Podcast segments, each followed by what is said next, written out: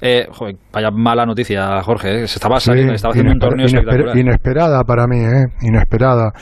Eh, estaba un poco mosqueado, francamente, porque eh, le vi que, que, se caía, que pedía el, el cambio, pero lo normal es cuando tienes una lesión muscular es que te agarres isquiotibiales o los gemelos o el sitio donde se haya producido la lesión. Pero él eh, se fue al suelo sin tocarse nada. Eh, cuando vi el movimiento un poco descoordinado que, hizo antes de la lesión, no percibí que pudiera estar dañada la rodilla. Pero fíjate, el tendón de Aquiles. una lesión muy grave, sí. Pues Bastante rara y muy grave. Meses de recuperación y que vuelva, pues como vuelve, que vuelva como hasta ahora, que de verdad que estaba siendo uno de los mejores. Sí, es que el tendón, el tendón de Aquiles eh, o no se te rompe por nada o se te rompe por una, por una tontería, ¿no? Exacto. Y suena, a Florentino Pérez se lo rompió un día el tendón de Aquiles por gritar un gol del Madrid en su casa. ¿Ah, sí? Sí, sí. Pues ya, ya lo Bueno, es que, es que haciendo un gesto tonto se te puede tal. O sea, que no hay que colgarse de una lámpara y caer mal para, para que se te rompa. Joder. sí, Florentino jugaba bastante peor que Espinazola. Seguramente. Eh, bueno, eh, no sé si empezar preguntándote por la felicidad o por lo que hay debajo de la felicidad que también eh, se ha visto en, en, el partido de hoy. Empecemos por la, por la nos cuesta lo mismo ser optimista que pesimista. Que pesimistas. así, que, así que seamos optimistas. Seamos optimistas. Tiene un mérito tremendo que esta selección, con todo lo que ha pasado, con todo lo que se ha dicho, que seguramente sea verdad todo lo que se ha dicho, esta selección nueva de renovación, con gente poco experimentada, eh, todo esto, y nos han llevado a semifinales, Jorge. De momento. Yo le doy mucho valor, le doy muchísimo valor porque efectivamente es una selección imperfecta, es una selección muy joven, eh, es una selección que todavía no tiene una figura rutilante, a lo mejor con el paso del tiempo sí lo tiene porque tiene jugadores jóvenes que están evolucionando de una manera increíble. Pero eh, a pesar de todo esto, es una selección que tiene una gran convicción, eh, que no tiene ninguna duda de cómo tiene que jugar, que se vacía en el, en el partido, porque presiona muy, muy arriba, eh, y entiendo que todo esto que estoy diciendo eh, hay que ponérselo en el haber de, Luis Enrique, del mm. líder de la, de la selección. ¿no? Hoy efectivamente el equipo se le vio cansado. Ahora, no hay ninguna duda de que mereció ganar el partido. O sea, sin eh, dar una exhibición, sin tener eh, eh, el sentido épico que tuvo en los partidos anteriores, eh, mereció ganar claramente.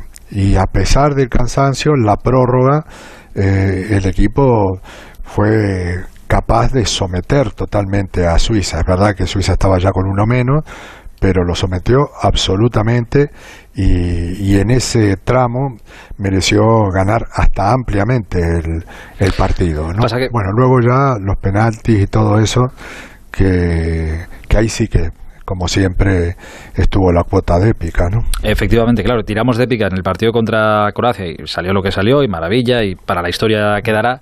Del partido de hoy, pues bueno, vamos a los penaltis y también tiramos de, de épica, pero viendo hoy a la selección italiana, por ejemplo, que lo vienen haciendo muy bien, que se llevaron el susto contra Austria, pero que hoy lo han vuelto a hacer muy bien contra una selección muy potente como la, como la belga, ostras, si nos pilla haciendo el partido de hoy pues pues hay que subir igual hay que subir tenemos que subir algunos escalones para, para jugar más con Italia.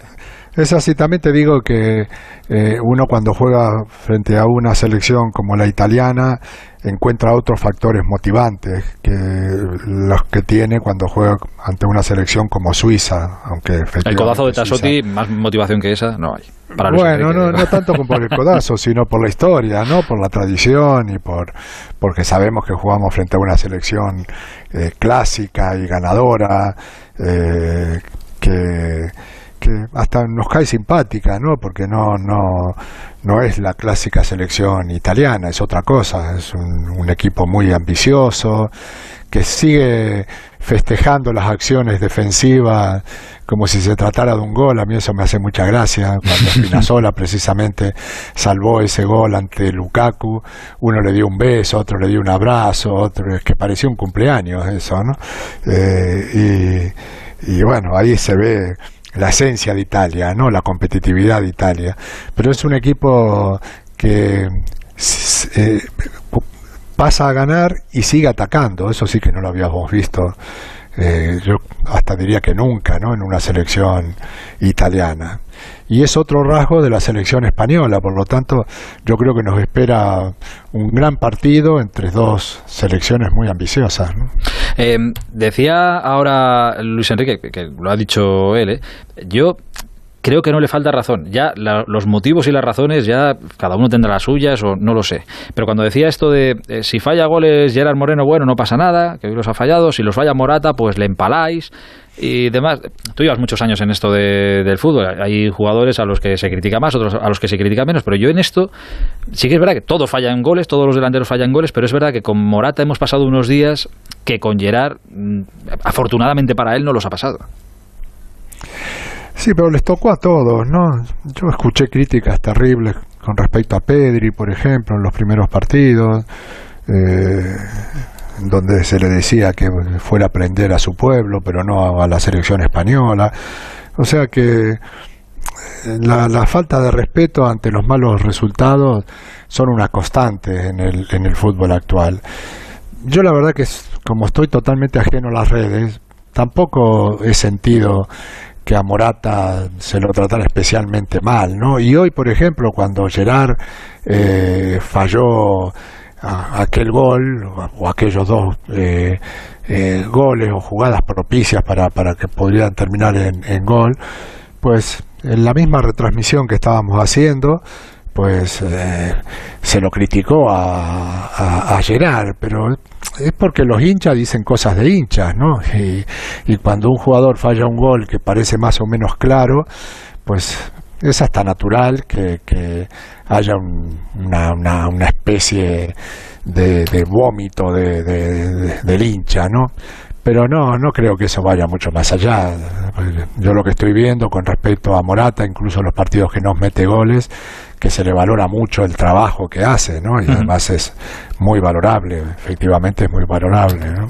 Pero bueno, eh, son las leyes, ¿no? del fútbol actual y, conviene no tomarse muy en serio nada de lo que ocurre y si no pregúntale a Unai Simón no que, que, estuvo que estuvo a punto de, de, convertirse en un ex jugador de fútbol y ahora es un héroe nacional no eh, la última que te hago, a día de hoy, ahora mismo, eh, para ti sigue el, el hombre de la Eurocopa en España, ¿sigue siendo Pedri? Bueno, yo lo, lo que creo es que a Pedri hay que analizarlo en función de su edad también, no solo en función de su rendimiento. Y, y, a mí me resulta deslumbrante el criterio que tiene para, para jugar al fútbol, ¿no? Y cada vez se anima más a, a darle al juego profundidad, agregarle peligro a la jugada, ¿no? Y, bueno, eh, hay que tener en cuenta que cuando alcanzaron la plenitud eh, Xavi o, Iniesta, eh, no tenían menos de 24, 24 años. Y aquí estamos hablando de un chico de 18, ¿no? a mí sí me, me, me parece que es una gran aparición, una extraordinaria aparición del fútbol europeo, ¿no? Eh, pero eh, también por lo que imagino que le va a agregar a su juego en, en el futuro, no solo por lo que veo, ¿no? Tendremos paciencia, de momento le estamos disfrutando y encantados de, la vida. Jorge, seguiremos hablando. Un abrazo muy grande, cuídate muchísimo. Muy ¿eh? bien, un abrazo. Adiós, amigo, chao.